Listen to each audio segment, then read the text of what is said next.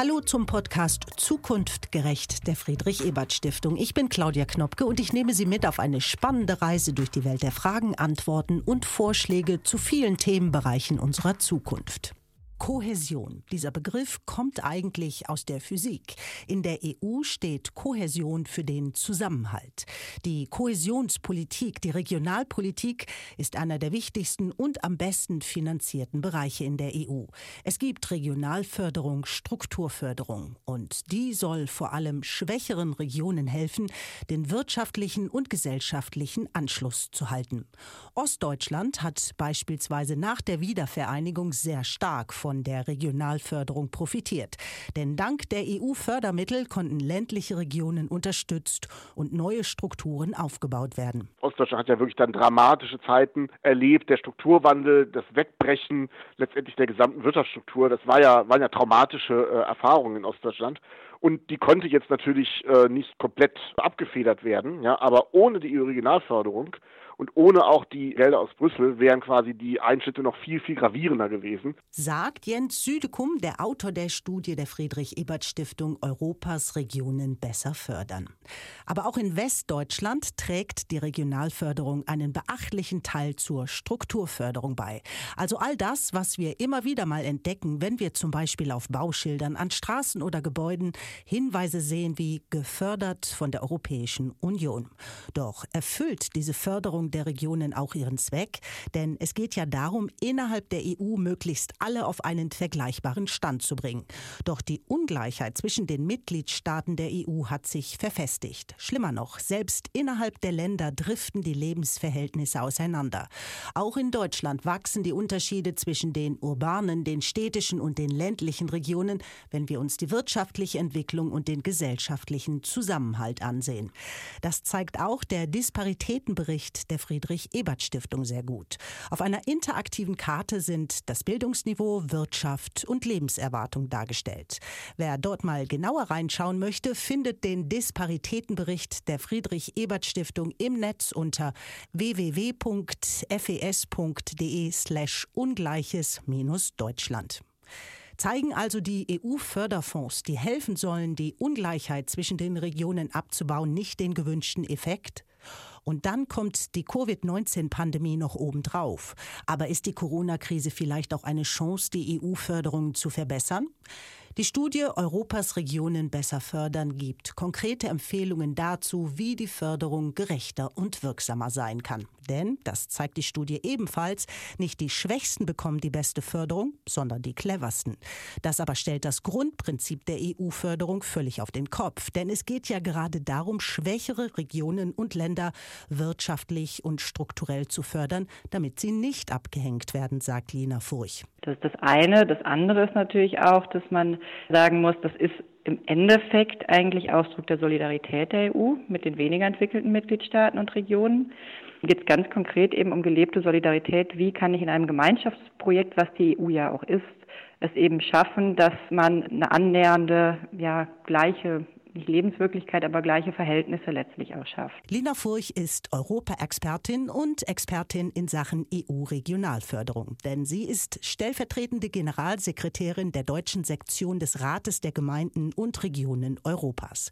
Damit ist sie auch ganz nah dran, wenn es darum geht, eine Stimme für deutsche Kommunen und Regionen in Brüssel zu sein. Denn die Bedeutung der Strukturförderung ist auch in vielen deutschen Gemeinden und Regionen groß. Man sieht schon, wenn wir so mit unseren Mitgliedern auch, auch sprechen, dass äh, sehr viele Städte, Gemeinde und auch Landkreise eben gerade auch Interesse daran haben, äh, Mittel aus den in Strukturfonds zu bekommen und EU-Projekte umzusetzen.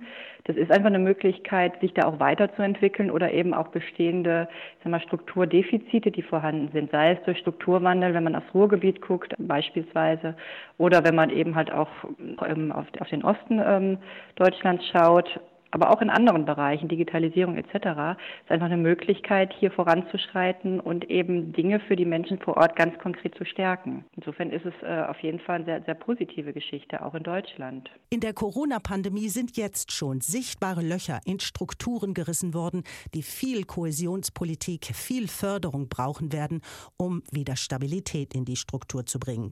Dabei sieht es in Deutschland noch vergleichsweise gut aus, sagt Lina Furch. Wir haben Belastungen, die man spürt oder die man spüren wird, die die Menschen auch spüren werden geschätzt von rund so 20 Milliarden Euro, bedingt eben dadurch, dass man einerseits sagt, Steuerausfall, insbesondere natürlich Gewerbesteuer, Verödung der Innenstädte, sowas wie Insolvenzen, aber natürlich gleichzeitig auch steigende Ausgaben. Man rechnet tatsächlich damit, dass man einen Steuereinnahmenrückgang von rund 16 Milliarden Euro beziehungsweise im Vergleich zum letzten Jahr rund 13 Milliarden gegenüber dem Vorjahr haben wird. Das ist eine riesige Summe, muss man sagen an der Stelle. Ne? Und das wird Auswirkungen haben natürlich insbesondere auf öffentliche Investitionen und das wiederum spüren die Menschen soweit.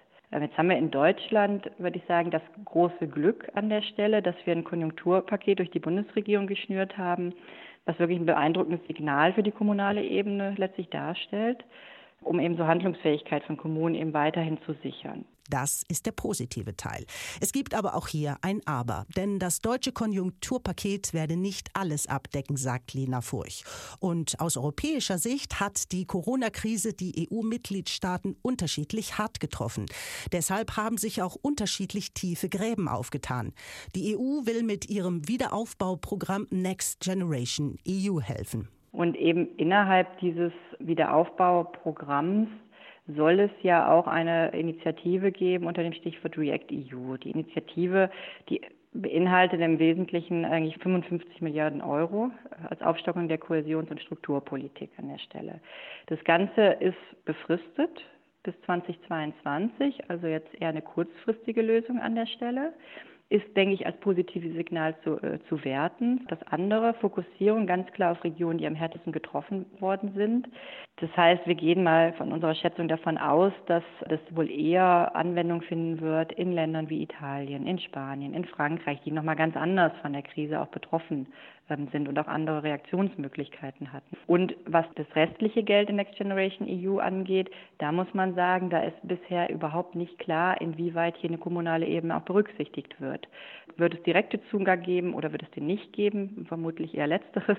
Wird es über die Länder auch laufen? Das ist alles noch unklar. Das heißt, da kann man noch gar nicht so wahnsinnig viel sagen. An Gelder aus den EU-Fördertöpfen zu kommen, ist aber auch ohne eine Covid-19-Pandemie keine leichte Aufgabe. Ganz im Gegenteil, sagt Studienautor und Professor für Wirtschaftswissenschaften Jens Südekum.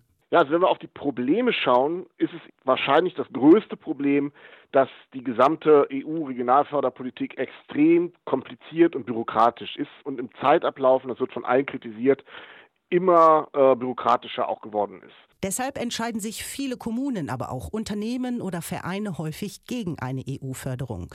Der bürokratische Aufwand ist aber nur ein Aspekt. Man muss sich EU-Förderung auch erst einmal leisten können, sagt Jens Südekum. Ein weiteres großes Problem ist, dass die Projekte immer mit einer Art Kofinanzierung äh, ausgestaltet sind. Das heißt, man bekommt sozusagen den einen Euro aus den Brüsseler Töpfen nur dann, wenn man einen gewissen Teil selber aus Eigenmittel oben drauflegt. Manchmal sind das 20 Cent, manchmal sind es auch sogar nur 10 Cent. Das hört sich nicht viel an, ja, und das hört sich nach einem guten Geschäft an. Man sagt, du musst nur 10 Cent ausgeben und dann kommt ein Euro aus Brüssel. Äh, das Problem ist, dass eben viele Regionen in Deutschland bei den Kommunalfinanzen es so desolat aussieht, dass selbst diese 10 Cent für einige zu viel sind. Und damit schießt sich natürlich die Regionalförderung ein bisschen selber ins Knie, wenn man sagt, die schwächsten Regionen sollen gefördert werden.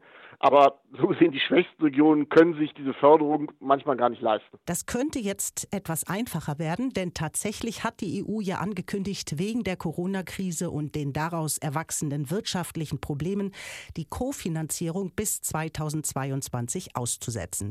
Doch, auch das haben wir ja von Lina Furch schon gehört, das dürfte wahrscheinlich vor allem den besonders hart betroffenen Regionen zugutekommen. Bei allen möglichen Vorbehalten hat die Arbeit an der Studie Europas Regionen besser fördern für Jens Südekum gezeigt, ohne Förderung sehe es in vielen Regionen ganz schlecht aus. Also gerade auf der kommunalen, aber auch auf der Landesebene war schon ganz deutlich zu hören, dass man ohne die EU-Regionalförderung sehr, sehr vieles niemals hätte machen können. Also dass sie enorm geholfen hat, sehr wichtig war. Zum Beispiel in Ostdeutschland nach der Wiedervereinigung ja, das heißt gerade jetzt eben so beim Thema Städtebauförderung, Infrastrukturaufbau nach der Wende, Förderung ländlicher Räume, ja, da hat die EU-Förderpolitik eben sehr, sehr positive Effekte gehabt. Das wird von allen bestätigt. Aber klar, gleichwohl gibt es in diesem Bereich natürlich auch Verbesserungsbedarf und Probleme. Die Licht- und Schattenseiten der EU-Region Regionalförderung zeigen sich in Ost- und Westdeutschland. Die Studie hat die Auswirkungen exemplarisch in Rheinland-Pfalz und in Sachsen-Anhalt untersucht. Und dort gibt es viele Ideen, wie die EU-Regionalförderung besser sein könnte. Wir haben dazu auch mit Nico Steinbach gesprochen. Er ist SPD-Landtagsabgeordneter in Rheinland-Pfalz. Und er sagt, die EU-Regionalförderung ist wichtig. Jetzt in der Corona-Krise noch einmal wichtiger, aber sie muss direkter werden. Ja, die Fonds haben ja genau den Ansatz, den wir aktuell bräuchten, ob das äh, der Sozialfonds oder der Strukturfonds und viele andere sind. Wichtig ist im kompletten Förderwesen, dass es gerade für den kommunalen Bereich sehr schlank, sehr nachvollziehbar und sehr direkt ist. Also selbst als, äh, wenn ich jetzt selbst als Ortsbürgermeister spreche, dann ist es oft eine Barriere, wenn man die Programme nicht ganzheitlich durchblickt für die Akteure vor Ort und auch die Beantragungswege über viele Ebenen sind oft abschreckend, insbesondere wenn es keine hauptamtlich geführten Kommunen sind, die wir natürlich in unserer kommunalen Struktur in Rheinland-Pfalz, aber auch in anderen Bundesländern ja haben. Dabei gäbe es sehr wohl ganz direkte und auch verständliche Förderprogramme. Für Nico Steinbach ist ein Positivbeispiel eine Initiative der EU-Kommission, um Kommunen mit freiem WLAN auszustatten. Ich habe mich neulich als äh, Ortsbürgermeister beworben für dieses Wi-Fi for EU. Das war quasi ein Direktprogramm. Man lädt hoch, wer man ist, man legitimiert sich und hat dann auch ein direktes Feedback nach dem Motto, Antrag ist eingegangen, es gibt eine klare Zeitschiene, es wird geprüft, es gibt eine Antwort, ja oder nein, oder eben eine abweichende Entscheidung. Und das muss, gerade auch wenn wir über Digitalisierung sprechen, Zukunft sein, zumindest in Programmen, die schlank abzuwickeln sind. Natürlich machen wir uns nichts vor, sehr ähm, komplexe Projekte, äh, die über Regionen manchmal auch gehen, das heißt, das ist ja nicht auf die Gemeindeebene dann bezogen, werden leider nie im DIN A4-Format äh, im Direktgeschäft äh, gänzlich abzuwickeln sein. Aber das Ziel sollte trotzdem immer im Hinterkopf bleiben, denn ich denke, vieles kann wesentlich schlanker gehen und auch einfacher und verständlicher damit. Für Nico Steinbach schrecken aber nicht in erster Linie die bürokratischen Monster, die Kommunen und Regionen davon ab, sich um Fördermittel zu bewerben. Das sei auch deshalb so, weil viele Programme über die Länderebene organisiert würden. Für ihn kann eher goldenes Gift abschreckend sein. Da ist die Kofinanzierung das Stichwort. Also die Gemeinden, die natürlich aufgrund ihrer geografischen und wirtschaftlichen Lage steuerlich sehr schwach sind, haben damit in der Regel natürlich schon ein Problem. Ganz klar. Man spricht manchmal so von dem goldenen Gift des Förderwesens, dass die Eigenanteile durchaus auch die Leistungsfähigkeit übersteigen können. Und es ist immer wichtig, dass es in diesen Programmen auch einen dynamischen Eigenanteil gibt, der die Finanzkraft der Gemeinde auch ein Stück weit berücksichtigt so wie wir es bei den Landesprogrammen in der Regel auch haben, äh, Investitionsstock, äh, auch auch im Teilen bei der Dorferneuerung, wo das auch berücksichtigt wird, äh, wo teilweise ja bis 90 Prozent Förderungen dann auch möglich sind. Auch für Nico Steinbach besteht durchaus die Gefahr, dass sich die Ungleichheiten weiter verstärken. Oder wie es in der Studie heißt, nicht die Schwächsten, sondern die Cleversten und die gut ausgestatteten Kommunen haben bessere Chancen auf die richtige EU-Förderung. Um diese Unterschiede auszugleichen, sieht er die EU am Zug. Nicht die Kommunen müssten sich professionalisieren, sondern die EU-Förderung muss barrierefreier werden. Und das ist nochmal so ein bisschen das, was ich mir wünschen würde, dass man in unseren Zeiten, die wir jetzt auch in den letzten Monaten ja äh, praktisch erlebt haben, dahin kommt, dass vieles einfach auch im Direktgeschäft, nenne ich es einfach mal, möglich werden muss, wo quasi die Kommune auf einer Online-Plattform das, soweit es geht, entsprechend auch beantragen kann. Natürlich werden an der einen oder anderen Stelle auch fachliche Stellungnahmen von weiteren Behörden erforderlich sein. Es wird auch in Zukunft, gerade in größeren Angelegenheiten, kommunal rechtliche oder kommunalaufsichtliche Stellungnahmen erforderlich sein, was die Finanzkraft angeht. Aber es muss einfach schlank und einfach sein. Antrag rein, nachvollziehbares Programm. Innerhalb einer gewissen Frist gibt es eine Antwort. Oder es gibt ein Ampelsystem, das einfach noch Unterlagen äh, fehlen. Also wenn ich den Ausdruck Direktgeschäft sage, dann denke ich so ein bisschen ans Bankgeschäft. Da gibt es im Kreditwesenbereich auch ein Ampelsystem. Ist das Votum jetzt abgeschlossen, sind alle Unterlagen da, äh, haben die Kompetenzträger zugestimmt, dann ist grün und oder fehlt noch etwas, dann ist gelb oder äh, geht es gar nicht, dann ist die Ampel auf rot, weil Parameter einfach nicht passen. Da äh, müssen wir auf jeden Fall hinkommen. Durch die EU-Förderung sehr viel weitergekommen ist Sachsen-Anhalt. Lutz Trümper ist Oberbürgermeister in Magdeburg. Und dazu eine kurze Anmerkung in eigener Sache. Corona-bedingt mussten wir mit Lutz Trümper online das Interview führen. Deshalb ist die Tonqualität leider nicht sehr gut. Wir bitten das zu entschuldigen. Was Lutz Trümper aber sehr deutlich sagt, ist, ja, die Förderung hat uns geholfen fast 20 Jahre überschauen, war das für uns eine ganz äh, wichtige Situation, dass wir über viele Programme, ob das den Wirtschaftsbereich betraf, Kulturbereich betraf oder Straßenbaumaßnahmen betraf, immer wieder Förderprogramme angeboten wurden, die uns sehr geholfen haben. Auch die Möglichkeit, die Förderung an die Vorortbedürfnisse anzupassen, ist aus seiner Sicht gut, meint Lutz Trümper. Zum Beispiel, dass man äh, Weiterbildung und Ausbildungssituationen machen kann, auch für Migranten, die nach Magdeburg gekommen sind, um da voranzukommen. Die machen auch einen Sinn. Und die kann man manchmal auch kombinieren mit Programmen, die Städtebauförderung betreffen. Wenn ich einen Stadtteil habe, der Nachteile hat, kann ich über Städtebauprogramme und die Kombination mit ESF-Mitteln da versuchen, so einen Stadtteil auch wieder in Schwung zu bringen, was natürlich ein langer, langwieriger Prozess ist, aber das gibt es schon. Doch auch für Lutz Trümper ist der große bürokratische Aufwand durchaus ein Hemmschuh. Die Studie der Friedrich-Ebert-Stiftung schlägt als ein Mittel zur Verbesserung und gerechteren Ausgestaltung der EU-Förderung vor, EU-Förderung aus einem Guss anzubieten. Zum Beispiel durch mehr regional abgestimmte Großprojekte für Infrastruktur und Forschungsförderung. Diese Projekte können seitens der jeweiligen Landesverwaltungen intensiver betreut und in der Öffentlichkeit besser dargestellt werden. Spezialisten, also hauptamtliche Förderlotsen, sollten dafür auf Landkreisebene eingerichtet werden. Sie könnten die Projekte von der Einwerbung bis zur Abrechnung betreuen und dabei auch unterschiedliche Quellen kombinieren. Und was die kleineren Projekte vor Ort in den Gemeinden angeht, schlägt die Studie mehr Flexibilität bei der Förderpraxis und mehr Bürgerbeteiligung vor. Ein Vorschlag, den auch Lutz Trümper voll und ganz unterstützen kann. Wir machen das grundsätzlich so, dass Förderprogramme, die auch mit europäischem Geld kofinanziert werden, in den Stadtteilen vorher diskutiert werden, dass auch die Stadtpolitik sich einmischt und wir festlegen, was hat bei uns Priorität. Da gibt es eine lange Liste und da wird im Stadtrat am Ende entschieden, mit Bürgerbeteiligung, welche Maßnahmen zuerst gemacht werden. Also eine Reihenfolge wird unter Bürgerbeteiligung schon festgelegt. Die EU-Regional- und Strukturförderung kann viel Gutes tun, das haben wir gehört. Sie muss sich aber bürokratisch verschlanken und besser direkter auf die Bedürfnisse in den Regionen und Kommunen eingehen. Dafür gäbe es Möglichkeiten, zeigt die Studie und sagen die Zuständigen vor Ort. Die EU-Förderung hat aber auch ein Problem mit sich selbst. Wie hat Lina Furch anfangs gesagt, sie ist auch das Zeichen dafür, dass die EU eine solidarische Gemeinschaft sein will. Doch die Zeichen dieser Solidargemeinschaft sind viel zu klein oder auch nicht zu verstehen, weiß Studienautor Jens Südekum. Ja, das ist auf jeden Fall so. Das haben eigentlich alle Gesprächspartner auch bestätigt, äh, dass die breite Öffentlichkeit eigentlich von diesen ganzen Regionalfördermaßnahmen überhaupt nichts weiß. Ja, also die sieht, da ist meinetwegen irgendwie ein Schwimmbad saniert worden, aber dass jetzt das Geld aus Europa zumindest teilweise kommt. Das wissen viele noch nicht mal. Ich meine, wenn man dann so rumschaut und da stehen dann die Bauschilder, da ist da zwar irgendwo die Europaflagge, aber das nimmt eigentlich kaum jemand wahr. Ein Problem ist auch, dass die Öffentlichkeitsarbeit nicht vereinheitlicht ist, sondern es gibt ja verschiedene Programme, verschiedene Töpfe mit etwas kryptischen Namen, EFRE, ELA, ESF, da kann kein normaler Mensch irgendwas mit anfangen.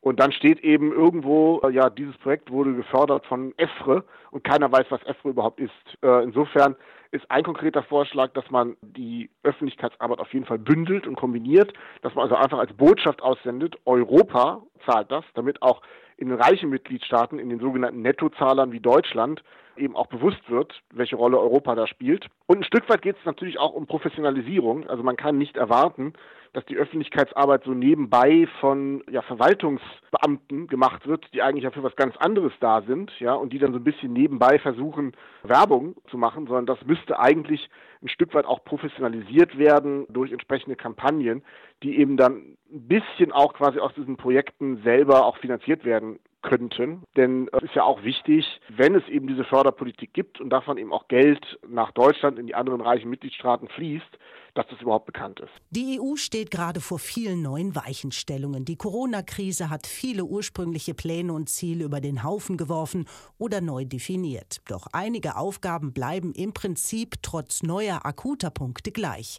Der Zusammenhalt innerhalb der EU, aber auch innerhalb der Mitgliedstaaten muss mehr, muss besser gestärkt werden, um nicht einzelne Regionen abzuhängen, strukturell und politisch. Dafür ist die EU-Regionalförderung ein guter Weg. Doch Doch um die Förderung richtig und zielführend zum Einsatz zu bringen, muss sie einfacher zu handhaben sein. Das haben wir sowohl von den Expertinnen und Experten als auch den Betroffenen vor Ort gehört. Sie sagen aber auch, die EU-Regionalförderung hat uns geholfen und unsere Region weiter vorangebracht. Denn viele Kommunen könnten ihre ganz elementaren und notwendigen Aufgaben ohne diese EU-Gelder gar nicht mehr erfüllen. Das betrifft den Städtebau genauso die Infrastruktur oder auch die Kultur. Es lohnt also bei allem Verbesserungsbedarf auch den bürokratischen Aufwand. Dabei gibt es gute Beispiele, wie der Zugang zu dieser Förderung leichter gemacht werden kann.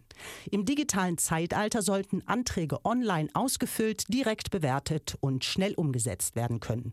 Und jetzt stehen noch weitere wichtige Vorhaben und Investitionen an, die unser aller Zukunft prägen werden. Ganz wichtig ist dabei der European Green Deal. An ihm soll trotz der Corona-Krise festgehalten werden. Das große Ziel ist, die EU bis 2050 klimaneutral zu machen. Ein Teil des Grünen Deal ist die Strategie für grünen Wasserstoff, die die EU-Kommission kürzlich vorgestellt hat.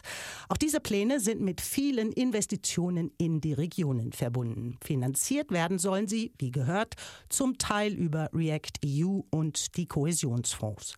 Dazu, wie die Förderung besser in den Regionen ankommen kann, gibt die Studie der Friedrich-Ebert-Stiftung Europas Regionen besser fördern vier Handlungsempfehlungen. Die Bürokratie muss abgebaut werden. Alle müssen barrierefreien Zugang zu EU-Fördermitteln haben, um nicht nur die zum Zug kommen zu lassen, die genug ausgebildetes Personal und Eigenmittel haben.